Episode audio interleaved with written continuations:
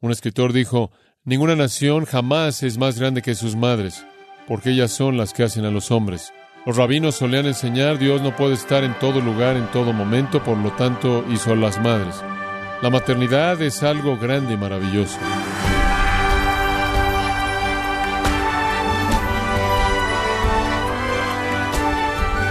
Le damos la bienvenida a su programa Gracias a vosotros con el pastor John MacArthur. Abraham Lincoln comentó una vez que aprendió más a los pies de su madre que en cualquier otro lugar. Aunque la madre a tiempo completo es difamada hoy, todavía no hay sustituto para su cuidado y orientación. Quiero invitarle a que nos acompañe a continuación cuando el pastor John MacArthur da una mirada a la mujer piadosa de Ana en la serie titulada Héroes del Cielo, en gracia a vosotros. Un escritor dijo, Ninguna nación jamás es más grande que sus madres, porque ellas son las que hacen a los hombres. Los rabinos solían enseñar, Dios no puede estar en todo lugar, en todo momento, por lo tanto hizo las madres. Tienen un lugar muy especial en la sociedad, una prioridad muy elevada. Quiero que veamos una madre llamada Ana en primero de Samuel. Pensamos que vivimos en un tiempo difícil en la actualidad y en muchas maneras así es, pero el tiempo en el que vivimos en la actualidad no es más difícil del tiempo en el que Ana vivió. Fue el periodo de los jueces en Israel, y la situación en Israel era extremadamente difícil. Sansón había muerto, y con la muerte de Sansón no hubo un gran líder en la tierra, y la tierra estaba en un estado de turbulencia y confusión, y había una necesidad desesperada para que un líder grande en el caos y la pecaminosidad del día. La nación era débil, la nación era impotente, y además la nación tuvo una voz profética limitada. No habían grandes predicadores. Fue un tiempo de descenso tremendo del estándar divino. Y entonces fue un tiempo cuando Dios necesitaba un hombre especial. Y para ser un hombre especial usted necesita una mujer especial. Y Ana fue esa mujer. Y ella nos demuestra, y únicamente vamos a verlo brevemente, tres aspectos que son necesarios para una madre piadosa. Tres cosas que son obligatorias para una madre piadosa. Número uno, una relación correcta con su marido. Una relación correcta con su marido. Y vamos a ver eso comenzando en el versículo 3. En primer lugar, ella compartió con su marido adoración. ¿Escuchó eso? Esa es la primera cosa. Hay varios puntos en una relación correcta con su marido. El primero, ella compartió con él la adoración. Versículo 3. Y todos los años aquel varón subía de su ciudad para adorar y para ofrecer sacrificios a Jehová de los ejércitos en Silo, donde estaban dos hijos de Eli, Ovni Finés, sacerdotes de Jehová. Ahora, Ana tenía un marido creyente que adoraba. Él adoraba a Dios de manera fiel. Ahora, realmente creo que los padres piadosos contribuyen a que haya madres mejores. ¿Cree usted eso? Debido a que la mujer responde al hombre y el hombre debe ser la cabeza de la familia, un padre piadoso contribuye a que su esposa sea una mejor madre. Y cuando el Cana expresó su adoración, ella estuvo ahí. Versículo 7. Así hacía cada año, cuando subía a la casa de Jehová, y usted puede detenerse ahí. Ella fue con él. Esa es la implicación del versículo 7. Cuando él iba, ella iba. En otras palabras, ellos tuvieron un vínculo en común de adoración. Realmente creo que para que exista la expresión completa de maternidad piadosa, debe haber una fortaleza espiritual compartida en el hogar. Es muy difícil y algunas de ustedes viven en esa situación en donde tienen a un cónyuge que es un incrédulo y usted sabe qué difícil es criar a hijos piadosos en una casa dividida. Muy difícil. Ana lo siguió. Ahora él no fue un hombre perfecto, ¿verdad? Él tenía sus fallas, ¿no es cierto? ¿Cuál fue una de ellas? Él era un polígamo. Yo diría que esa es una bastante seria. Dice usted, bueno, ¿acaso el Antiguo Testamento promueve la poligamia? En absoluto, era un pecado. Pero era aceptado culturalmente en esta época, y entonces no era raro que esto ocurriera, particularmente cuando usted tenía una esposa que era estéril y no podía dar a luz hijos. Entonces se veía usted presionado por la sociedad que lo rodeaba para conseguirse otra esposa que pudiera dar a luz un hijo para usted, el cual podría ser el caso, que Ana fue la primera y debido a que no podía dar a luz a un hijo, él se casó con Penina y Penina le dio hijos. No obstante, a pesar de una imperfección seria en la vida de Elcana, tuvieron una expresión espiritual mutua de adoración. Y yo tan solo añadiría esto, damas y hombres también. No encontrarán que su cónyuge es perfecto, pero eso no debe evitar el hecho de que pueden adorar al Señor juntos en sus imperfecciones. No espere perfección. En donde usted encuentre el amor y la adoración del Señor, eso debe ser suficiente, porque ninguno de nosotros es perfecto. Entonces, en primer lugar, es importante saber que la relación de marido correcta involucra compartir en adoración. En segundo lugar, involucra compartir amor. El matrimonio no es solo espiritual, también es físico y emocional. Y no solo compartieron su adoración, sino que compartieron su afecto y su amor. Regrese al versículo 4. Y cuando llegaba el día en que el can ofrecía sacrificio, daba penina a su mujer, a todos sus hijos y a todas sus hijas, a cada uno su parte. Aparentemente ella le había dado varios hijos a él, pero a Ana daba una parte escogida. ¿Por qué qué? Porque amaba a Ana. Aparentemente él se sintió obligado con Penina. Ella proveyó los hijos y entonces le dio lo que era correcto. Pero a Ana le dio una parte escogida. Ese adjetivo no está incluido en lo que él le dio a Penina. Entonces, sea lo que sea que significa, la parte escogida era algo más magnánimo de la restricción legal que él cumplió en el caso de Penina. Y él hizo eso porque él amaba a Ana, aunque Jehová no le había concedido tener hijos. Y claro, su rival Penina la irritaba, enojándola y entristeciéndola porque Jehová no le había concedido tener hijos. Colocas a dos mujeres en la misma casa y de cualquier manera vas a tener problemas. Ahora colocas a dos mujeres en la misma casa y el marido ama a una de ellas y vas a tener muchos problemas. Y si el marido resulta amar a la que no tiene hijos, la que tiene hijos realmente se va a burlar de la que no los tiene, porque así es como ella va a recuperar al marido. Eso es lo que pasó. Y claro que Ana fue una persona amable y sensible, y entonces dice, así hacía cada año cuando subía a la casa de Jehová, la irritaba así, por lo cual Ana lloraba y no comía.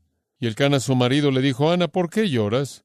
¿Por qué no comes? ¿Y por qué está afligido tu corazón? ¿No te soy yo mejor que diez hijos? Como puede ver, él sabía por qué estaba llorando ella. Ella estaba llorando porque ella no podía tener un hijo porque él oía Penina que realmente la molestaba. Pero le dijo, ¿no soy suficiente, Ana? Darle una parte escogida, o podríamos traducirlo una doble porción. Normalmente era un gesto en el este y el oriente para un invitado de honor o un invitado preferido. El Cana la amaba de una manera especial y el amor de él era la seguridad de ella. ¿Sabe una cosa? Hay algunas mujeres que son muy celosas, muy, muy celosas. E inclusive entran en pánico por mujeres que no están en la casa. ¿Puede imaginarse lo que sería que su marido también estuviera casado con alguien más que estuviera teniendo todos sus hijos? Ahora quiero decirle una mujer que puede tolerar eso es una mujer de gran gracia y comprensión y perdón. Y ese fue el tipo de mujer que ella fue. Dice usted, bueno, ¿qué es lo que le proveyó a ella seguridad en esa situación? ¿Por qué si yo me entero de que Carlitos se atreve a cerrarle el ojo a otra mujer. Voy a agarrarlo del cuello. ¿Se da cuenta? Digo, esto es impresionante. ¿Sabe usted lo que la aseguraba ella en medio de una situación imposible? Ella sabía sin lugar a dudas que él que la amaba. Ellos compartían amor. Entonces ahí estaba Ana en un lugar difícil, para crear un hijo, en un lugar difícil para estar seguro, en una familia dividida. Sin embargo, ella tenía una relación correcta con su marido, porque ellos compartieron en adoración y compartieron amor, y esas dos cosas eliminaron el conflicto. Ahora, no me importa cuál es el conflicto que la rodea usted. No hay circunstancia que sea tan severa como un amor compartido de Dios y un amor compartido el uno por el otro que no pueda superarla. Y me cansa a la gente que siempre quiere salirse del matrimonio. Pero cuando todo esto es unido, el ingrediente que falta son los hijos. Ella no tenía hijos. ¿Por qué? Versículo 5. Jehová no le había concedido tener hijos. Eso fue soberano. La primera cosa entonces acerca de una mujer piadosa es que tiene una relación correcta con su marido. La segunda, ella tiene una relación celestial correcta. Ella tiene una relación celestial correcta. Cuando ella tiene un problema, ella no descarga su enojo sobre su marido. Cuando ella tiene un problema, ella no descarga su enojo contra su adversario Penina. Ella no descarga su enojo contra los hijos en la casa. Ella no pierde su dominio propio. Ella va directamente a quién? Al Señor. Y se levantó Ana, versículo 9, después que hubo comido y bebido en Silo, Y mientras el sacerdote Elí estaba sentado en una silla junto a un pilar del templo de Jehová, la razón por la que él se sentaba todo el tiempo era porque era un hombre enorme, obeso, que finalmente se cayó de donde estaba sentado y se rompió su cuello y murió. Él era un hombre que no hacía nada.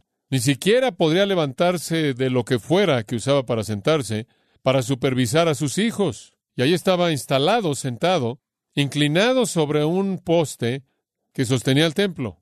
Bastante vívido, ¿no es cierto? Y entonces ella llegó, usted sabe, para buscar algo de consejo espiritual, para ver al sumo sacerdote. Ella con amargura de alma, me encanta el versículo 10, oró a Jehová y lloró abundantemente. Escuchen, damas, no solo necesitan ustedes una relación correcta con sus maridos, sino una celestial correcta también. Es necesario que cuando usted tenga algún problema, usted vaya al Señor con él. E hizo voto, diciendo, Oh Jehová de los ejércitos, si te dignares. Y ella comenzó a orar. Ahora, ¿qué vemos en esta relación celestial correcta? Número uno, ella tenía una pasión por lo mejor de Dios. Ella tenía una pasión por lo mejor de Dios.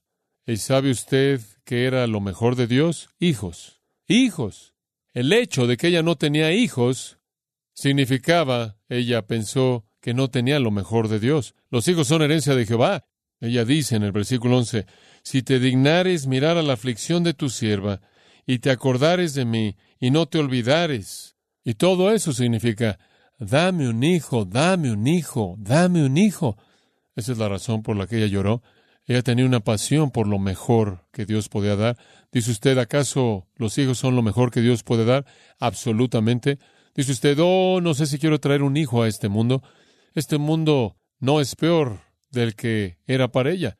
Son una herencia del Señor, son una bendición. Ella no era egoísta, ella no quería un hijo para que pudiera probar que era una mujer, ella no quería un niño para que pudiera desfilarlo a todo mundo, ella quería un hijo porque ella creía que un hijo era el mejor regalo de Dios. ella estaba dispuesta a aceptar la responsabilidad. Yo digo, malditos sean los abortos, porque los hijos son el mejor regalo de Dios. Una madre verdaderamente piadosa no es una madre que se rehúsa a tener hijos. Una madre verdaderamente piadosa es una mujer que tiene una pasión por hijos, quien los ve como un regalo de Dios, un cumplimiento de la intención divina para las mujeres, no para que usted satisfaga sus deseos egoístas, y no para probar que ella era una verdadera mujer, sino porque son el mejor regalo de Dios. Entonces ella tenía una pasión por lo mejor de Dios. En segundo lugar, ella era una mujer de oración. Su relación celestial significaba que ella quería lo mejor y ella oró por ello. Y toda la oración sigue hasta el versículo 12. Mientras ella oraba largamente delante de Jehová, Elí estaba observando la boca de ella. Él la vio, y ella no estaba orando nada más en silencio. Su boca se estaba moviendo todo el tiempo. Ella estaba orando de manera apasionada. ¿Por qué oró ella a Dios? Porque ella sabía que el Cana no era la fuente de los hijos, Dios era.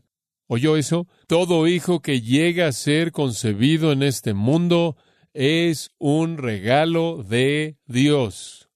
Esa es la razón por la que digo, maldigo los abortos. Quitan la vida de aquello que Dios ha concedido. Ella oró. Ella oró constantemente. La pasión se convirtió en oración. Y después también hay algo que oigo en el versículo 11. Lo llamo presentación. Ella dice, te acordares de mí acuérdate de mí, no me olvides, Señor. En otras palabras, ella está diciendo, Señor, hago un voto, aquí está mi vida, acuérdate y dame lo que deseo, un hijo varón, y yo lo entregaré a Jehová todos los días de su vida. Ella prometió entregar ese hijo al Señor y por cierto, Deuteronomio 30 dice que cada vez que una mujer hacía un voto para entregar su hijo al Señor, el marido tenía que estar de acuerdo. Entonces el Cana debió también haber estado de acuerdo con la oración. Ella quería presentación, ella quería presentar a ese hijo a Dios. Ella era una mujer con una pasión por lo mejor de Dios, ella era una mujer de oración, y ella era una mujer de presentación que quería un hijo por una razón, y eso era para entregar ese hijo al Señor. ¿Se siente usted de esa manera por sus hijos? ¿Que su deseo más grande es entregarlos a Dios? Si no es así, usted está operando en base a las premisas equivocadas. Ella era una mujer de pureza también. Versículo 12. mientras ella oraba largamente. En el versículo 13, pero Ana hablaba en su corazón y solamente se movían sus labios y su voz no se oía y Elí la tuvo por ebria. Este hombre realmente es un torpe. Le digo, Elí. Él ni siquiera puede tomar el tiempo suficiente como para ver a sus hijos involucrados en una orgía ahí en las escaleras del frente del templo. Entonces le dijo Elí, ¿Hasta cuándo estarás ebria? Digiere tu vino. Y Ana le respondió diciendo, No, señor mío, yo soy una mujer atribulada de espíritu, no he bebido vino ni sidra, sino que he derramado mi alma delante de Jehová. No tengas a tu sierva por una mujer impía, porque por la magnitud de mis congojas y de mi aflicción he hablado hasta ahora. Elí respondió y dijo, Ven paz, y el Dios de Israel te otorgue la petición que le has hecho. Ella era una mujer de pureza, ella era una mujer de virtud, ella no era una hija de Belial, ella no era una malhechora, ella era una mujer pura. Ella derramó su corazón al Señor y no había bebido ni vino ni sidra, ella se refrenó de todo eso. Ahora ella tenía una relación celestial correcta, una mujer de oración, una mujer de pasión por lo mejor de Dios, una mujer de presentación, esto es el regalo que ella recibiera, ella quería devolverlo, y una mujer de pureza, y por cierto, en quinto lugar, una mujer de paciencia, versículo 18. Y ella dijo, Halle tu sierva gracia delante de tus ojos. Terminó su oración. Y se fue la mujer por su camino y comió y no estuvo más triste. ¿Por qué? Ella creyó en Dios. Y ella iba a ser paciente hasta que oyera la respuesta de Dios. ¿Quieres saber cuál fue el resultado? Versículo 19. Hermoso. Y levantándose de mañana, adoraron delante de Jehová y volvieron y fueron a su casa en Ramá. Y el Cana se llegó a Ana, su mujer. Se llegó, quiere decir que tuvieron relaciones juntos, y Jehová que se acordó de ella. Aconteció que al cumplirse el tiempo, después de haber concebido Ana, dio a luz un hijo y le puso por nombre Samuel. ¿Sabe usted lo que Samuel significa? Oído por Dios, diciendo, por cuanto lo pedí a Jehová. Su oración fue respondida. Ella quería lo mejor de Dios, ella oró por eso, ella devolvió ofreciendo esa vida a Dios, ella vivió en pureza, Dios respondió a su oración. ¿Cuál fue la respuesta? Capítulo 2. Ella estaba tan llena de alabanza y dijo, mi corazón se regocija en Jehová, mi poder se exalta en Jehová, mi boca se ensanchó sobre mis enemigos, por cuanto me alegré en tu salvación. No hay santo como Jehová, porque no hay ninguno fuera de ti, y no hay refugio como el Dios nuestro. Y sigue hasta el versículo 10, alabando al Señor, simplemente llena de alabanza hacia Dios. Elizabeth hizo eso cuando ella oyó de Juan el Bautista. María hizo eso, ¿no es cierto?, cuando ella oyó del nacimiento de Jesús. ¿Sabe una cosa? Me molesta pensar que en la actualidad la gente se entera de que está embarazada y en lugar de alabar a Dios por un regalo como ese, se enojan por eso. Una madre piadosa tiene una relación correcta con su marido, una relación celestial correcta y finalmente una relación correcta con su hogar, una relación correcta con su hogar. Regresa al capítulo 1, versículo 21 y veamos el hogar. Dos cosas sobresalen. En primer lugar, ella estaba dedicada a ese niño. Después subió el varón Elcana con toda su familia para ofrecer a Jehová el sacrificio acostumbrado y su voto. Elcana siguió regresando, regresando a Silo, pero Ana no subió. Ella ya no fue, sino dijo a su marido, yo no subiré hasta que el niño sea destetado, para que lo lleve y sea presentado delante de Jehová, y se quede allá para siempre. Ella guardó su voto. Voy a entregar ese hijo al Señor tan pronto como él sea destetado. Y para una madre hebrea, entre dos o tres años de edad. Pero ella dijo, yo no voy a subir ahí hasta que este niño pueda alimentarse a sí mismo. ¿Sabe una cosa? Eso es colocar al hijo como la prioridad real. Algunas personas podrán decir que ella colocó al niño por encima de adorar al Señor. No, porque ella estaba cuidando del mejor regalo que Dios jamás le dio. Ella estaba sirviendo a Dios de la mejor manera posible. Era más importante para esa mujer quedarse ahí y alimentar ese hijo que ir a ofrecer sacrificios a Dios. Ella conocía las prioridades. Ella se quedó en casa con el hijo en dedicación total y compromiso, preparando, amando, instruyendo y cuidando de ese hijo. En el versículo 23, y el su marido, quien debe haber sido un hombre muy comprensivo, respondió, haz lo que bien te parezca, quédate hasta que lo destetes, solamente que cumpla Jehová su palabra. Y se quedó la mujer y crió a su hijo hasta que lo destetó. En primer lugar, ella estaba dedicada al hijo. Esa es la relación correcta con el hogar. Madres inviertan sus vidas en esos hijos. Créanme, no se detuvo ahí. Después ella dedicó al niño al Señor. Ella no solo estaba dedicada al niño, sino que ella dedicó al niño al Señor.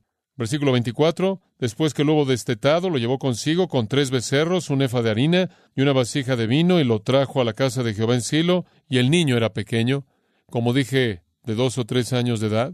Y matando el becerro, trajeron el niño Elí. Y ella dijo, oh, Señor mío, vive tu alma, Señor mío. Yo soy aquella mujer que estuvo aquí junto a ti orando a Jehová. Por este niño oraba, y Jehová me dio lo que le pedí. Yo pues lo dedico también a Jehová todos los días que viva será de Jehová. Y adoró allí a Jehová. Es fabuloso pensar en esto. Una mujer entregó su hijo al Señor, guardando un voto y una promesa que ella le había hecho a Dios. Pero eso no significa que ella ya no se preocupaba por el niño, en absoluto. Ella se preocupó por ese hijo el resto de la vida de ese hijo. Ella realmente nunca se olvidó de él. De hecho, Conforme ellos regresaban al templo a lo largo de los años, siempre regresaban y expresaban su cuidado y su amor al niño. Versículo 11 del capítulo 2, simplemente señalando algunos puntos conforme llegamos a una conclusión. Y el Cana se volvió a su casa en Ramá, y el niño ministraba a Jehová delante del sacerdote Le. Versículo 18. Y el joven Samuel ministraba en la presencia de Jehová, vestido de un efod de lino. Versículo 19. Y le hacía su madre una túnica pequeña y se la traía cada año cuando subía con su marido para ofrecer el sacrificio acostumbrado. Ese no fue el final de la historia. El Señor nunca toma sin dar. Y entonces en el versículo 21 visitó Jehová a Ana y ella concibió y dio a luz tres hijos y dos hijas. Cinco hijos. Quizás ella recibió más de lo que ella había pedido. Así es con Dios. Y el joven Samuel crecía delante de Jehová. ¿Quieres saber una cosa? Elí tuvo tres hijos, dos hijos más bien, Ofni y Fineas. Nunca en la historia entera de Elí y estos dos hijos el nombre de su madre es mencionado. Y los resultados son absolutamente trágicos. Versículo 22 del capítulo 2. Pero Elí era muy viejo y oía de todo lo que sus hijos hacían con todo Israel y cómo dormían con las mujeres que velaban a la puerta del tabernáculo de reunión. Y les dijo, ¿por qué hacéis cosas semejantes? Porque yo oigo de todo este pueblo vuestros malos procederes. No, hijos míos, porque no es buena fama la que yo oigo, pues hacéis pecar al pueblo de Jehová. Pero ellos no oyeron la voz de su padre, porque Jehová había resuelto hacerlos morir. Y después el contraste, versículo 26. Y el joven Samuel iba creciendo, y era acepto delante de Dios y delante de los hombres. Qué contraste. Versículo 1, capítulo 3. El joven Samuel ministraba a Jehová en presencia de Elí. De nuevo, siempre Samuel en lo positivo. Versículo 19 del capítulo 3. Y Samuel creció, y Jehová estaba con él, y no dejó caer a tierra ninguna de sus palabras. Y todo Israel, desde Dan hasta Berseba, conoció que Samuel era fiel profeta de Jehová. Pero ese fue Samuel. Los hijos de Elí, historia triste. Capítulo 4, versículo 15. Era ya Elí de edad de noventa y ocho años y sus ojos se habían oscurecido de modo que no podía ver. Dijo pues aquel hombre Elí, yo vengo de la batalla, he escapado hoy del combate. Y Elí dijo, ¿qué ha acontecido, hijo mío? Y el mensajero respondió diciendo, Israel huyó delante de los filisteos y también fue hecha gran mortandad en el pueblo. Y también tus dos hijos, Ofni y Finés, fueron muertos y el arca de Dios ha sido tomada. Y aconteció que cuando él hizo mención del arca de Dios, Elí cayó hacia atrás de la silla al lado de la puerta y se desnucó y murió, porque era hombre viejo y pesado. Y su nuera, la mujer de Finés, que estaba encinta cercana al alumbramiento, oyendo el rumor que el arca de Dios había sido tomada, y muerto su suegro y su marido, se inclinó y dio a luz, porque le sobrevinieron sus dolores de repente, y al tiempo que moría, le decían las que estaban junto a ella, no tengas temor porque has dado a luz un hijo. Mas ella no respondió, ni se dio por entendida, y llamó al niño Icabod, diciendo, traspasada es la gloria. Final triste, ¿no es cierto? Todos murieron. Nunca un nombre de una madre mencionada en la familia de Eli. Y observen el precio. Pero Samuel creció y ministró al Señor. No hay un precio que sea lo suficientemente elevado para valorar la virtud de una madre piadosa. Ella tiene una relación correcta con su marido, con el cielo y con el hogar. Espero que este sea un buen recordatorio para todos nosotros. Oremos juntos. Padre, gracias por nuestro tiempo. Simplemente tocar de nuevo este pasaje hermoso y emocionante. Recordar de nuevo la prioridad elevada que tú le das a la maternidad. Oímos inclusive en este momento el eco de las voces de nuestros pequeños hijos preciados. Te agradecemos por todos ellos. Oramos porque tú nos des la gracia y la fortaleza para criar a una descendencia piadosa, para que ellos como Samuel ministren delante de ti y no sean como los hijos de Eli. Y que sepamos que depende de una relación correcta con el marido, con el cielo y con el hogar. Ayúdanos a hacer ese compromiso por causa de Jesús. Amén.